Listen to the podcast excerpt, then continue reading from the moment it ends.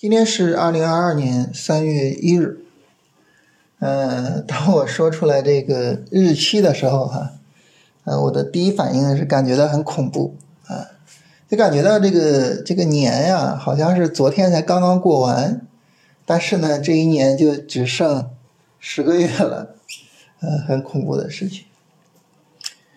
那我们来看今天的行情哈。这个今天呢，市场是延续了昨天的上涨啊，它摸到了呃整个短线震荡区的相对高位，也就是三五零零附近。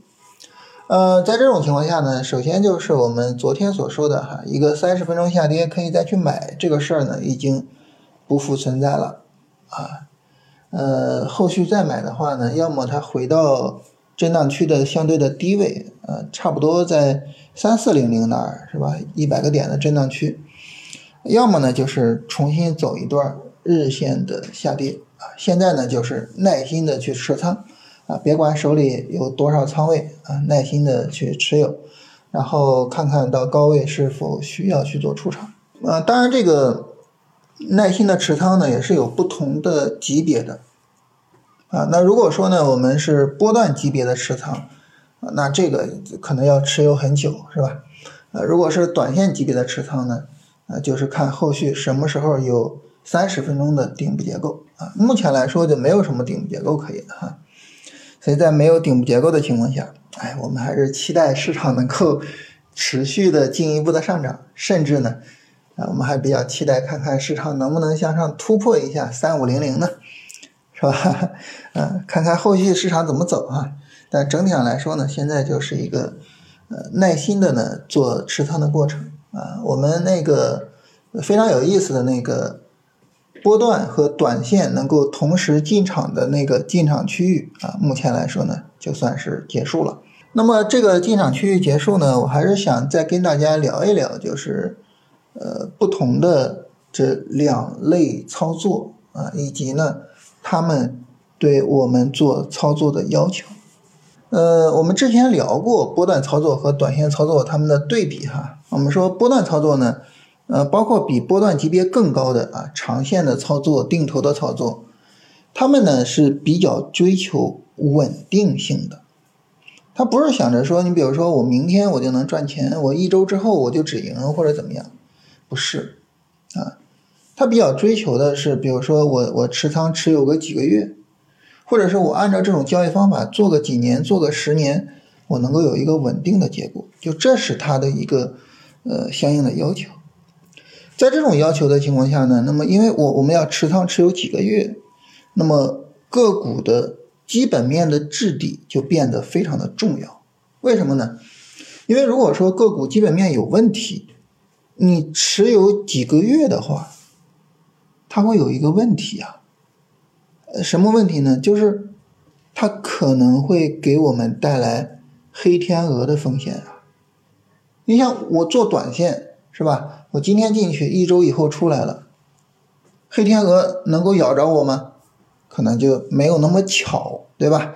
但是你说你持有几个月，你说这企业万一爆雷了呢，对吧？这就很危险。另外一个呢？当你持仓持有几个月的时候，驱动这家企业上涨的就肯定不是它的什么呢？就肯定不是它的情绪面，肯定不是说市场资金的炒作，而只能是它的业绩层面的东西。因此啊，就是对于我们做中长线的操作来说，啊，那么一只股票的基本面的质地是特别重要的。而对于我们啊做操作的要求呢，就是一定要有耐心啊，既要有耐心去等波段低位做买入啊，我们也说嘛，这个波段操作一般情况来说一年一两次是吧？既要有耐心等这种低位做操作，也要有耐心去持仓等高位去做卖出。所以对于波段操作来说呢，最重要的两个事情，第一，基本面的质地；第二。我们的耐心，啊，这是对于波段操作。第二个呢，我们来聊短线操作啊，也包括像那种超短级别的操作啊，今天进明天出的操作。这种操作呢，我们之前聊啊，它是追求什么的呢？它是追求效率的，追求效率的操作，这个时候我们就一定要重视什么呢？一定要重视市场情绪面的东西，要重视市场资金的东西，要重视哪些板块、哪些股票有可能给我带来高效率的机会。你比如说，你说我追求高效率，我做短线、做超短，我去买工商银行，你这个就非常的奇怪，是吧？就不匹配，对不对？但是呢，你说我去买东数西算，我去买跨境结算，哎，这个呢就相对的比较的匹配一些。所以追求效率的操作呢，那么往往会比较关心。市场表现，而不是个股的基本面，往往会关心情绪面、资金面，而不是啊这个财报啊、业绩呀、啊经营啊，不是这些。同时呢，做高效率的操作哈，对于我们的要求啊和做定投、做波段，它可能也有一点区别。区别在哪儿呢？区别在于我们对自己的交易要有足够的掌控能力。我们一定要怎么样呢？就是在它下跌我该进的时候，一定要敢进啊。那么当它涨个一两天或者涨个一两周，我该出的时候，我也能够出得来。很多人做短线、做超短做不好。可能不是因为说他看不到哪些板块强，啊，不是因为说他选不出来那种走得好的个股，很多时候呢是因为把短线做成了长线，赔的时候呢不舍得出，赚的时候更不舍得出，啊，就这是呃我们就是做短线做高效率的操作一个非常致命的敌人，所以对于做操作来说呢，加强我们的。掌控能力，这个是非常重要的。你要能够自己去掌控你的操作，而不是让你的情绪去影响你的操作啊！不敢、不舍得，你看这些都是表达情绪的词汇，是吧？所以，对于这种高效率的操作呢，就是从这个产品标的的角度啊，就是我们要去做。效率高的要去做市场情绪、市场资金比较集中的板块或者个股。从对我们自己的要求的角度呢，就是我们要提升我们对自己交易的掌控能力。但是有一点，我觉得要特别特别的去跟大家聊，是什么呢？就是哪怕我们做。短线，甚至哪怕我们做超短，就今天进明天出的这这种非常非常快的这种操作，我们也是需要耐心的。它和啊我们做这个长线做波段操作是一样的，它也需要我们特别的有耐心。在这一点上呢，我得特别的跟大家聊一下，是为什么呢？因为很多人做短线或者做超短做不好。这个方面啊也是个问题。比如说，很多人觉得我既然是做超短，今天进明天出或者后天出这种操作，这就意味着我是不是每天都能做？我是不是每天都能赚钱？就很多人会有这种想法。但是我们一想就知道，这种想法肯定是有问题的，对吧？我们通过复利去反证就可以了。你如果每天赚百分之一，一年之后还了得啊？两年之后疯了，是吧？所以想想就知道不可能。就哪怕我们做这种高效率的操作，我们也要知道，我们也需要非常耐心的去等那种确定性的机会，啊，需要非常耐心的去等那种机会，不是说啊这个，呃。我既然做这种操作，我就啊尽量的去多做的，不是这样的，不是说我既然是做短线，我就每天折腾，不是这样的。所以在这里跟大家解释一下，就是为什么这个昨天的那个进场位我没有去进个股呢？为什么我说我选不到板块，选不到个股呢？呃，因为就是我对于。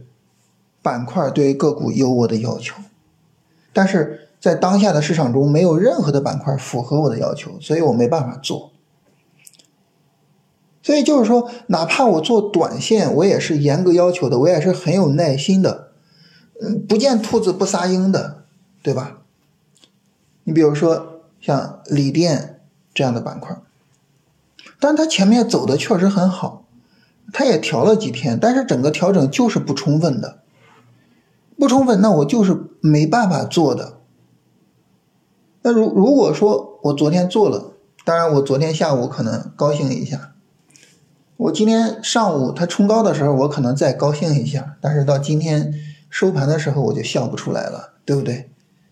所以它整个调的不充分，它给你留出来的行情空间就小，行情空间小就意味着我很有可能只是看到了浮影，但是没办法落到账户上，镜花水月而已。因此哈。我想特别特别的跟大家强调，就是无论我们做什么级别的操作，我们想要赚到钱，耐心两个字都是关键的点。哪怕我们做这种高效率的操作，哪怕我们做这种短线或者超短的操作，我们也需要极具耐心，等着市场符合我们的条件。我们来考虑，就是很简单的一个事情。如果说我们一年有七次机会，然后我非常耐心的去等着七次机会，只做这七次机会，然后呢，我也不说多啊，假设我们每一次机会赚五个点，我们就算是从单利的角度，我们不做复利，从单利的角度，一年也有百分之三十五的利润，非常恐怖。但关键在于什么呢？关键在于。我们如果说没有足够的耐心，我们不是死等这七次机会，我们有可能做了十次，做了十四次机会。如果说我做了十四次机会，我这七次机会赚了百分之三十五，另外的那七次机会呢，亏了百分之二十，我利润一下就变得比较普通了。但如果说另外那七次机会亏了百分之三十五呢，我就不赚钱了。但如果说呢，因为另外的那些机会亏损而导致我心态崩溃，而导致我更加多的胡乱的去做操作，我最终大亏了呢？可能啊，一套好的方法就被我用的乱七八糟的，可能一个优秀的交易者最终呢就输在了自己的贪念上。我们经常讲说，贪婪是我们的敌人，贪婪。它对我们的本质性的影响是什么呢？就是贪婪会勾引着我们去破坏我们自己的交易条件，贪婪会勾引着我们在不符合条件的情况下，依然勉强着去做，依然勉强着去追求利润。啊，贪婪通过这种方式，让我们的操作最终崩溃掉，让我们没有了盈利的可能性。所以呢，我想就是通过今天跟大家闲聊哈，跟大家对比。想特别特别的跟大家强调一下，哪怕我们做短线、做超短，我们也需要非常有耐心。你比如说，你做超短，你做超短，如果说你等不到，比如说像元宇宙、像东数西算、像这样强的板块，你在那种平庸的板块上去做超短，怎么能做出来充分的利润呢？对不对？都是一个道理的，啊，都是一个道理的。每天折腾，一定会出问题的。所以想特别跟大家强调一下，就是我们要有耐心，耐心的等到啊市场完全的符合我们的条件啊，然后呢啊我们再去赚这个钱。我觉得这是我们做交易去赚钱的最核心的一个部分。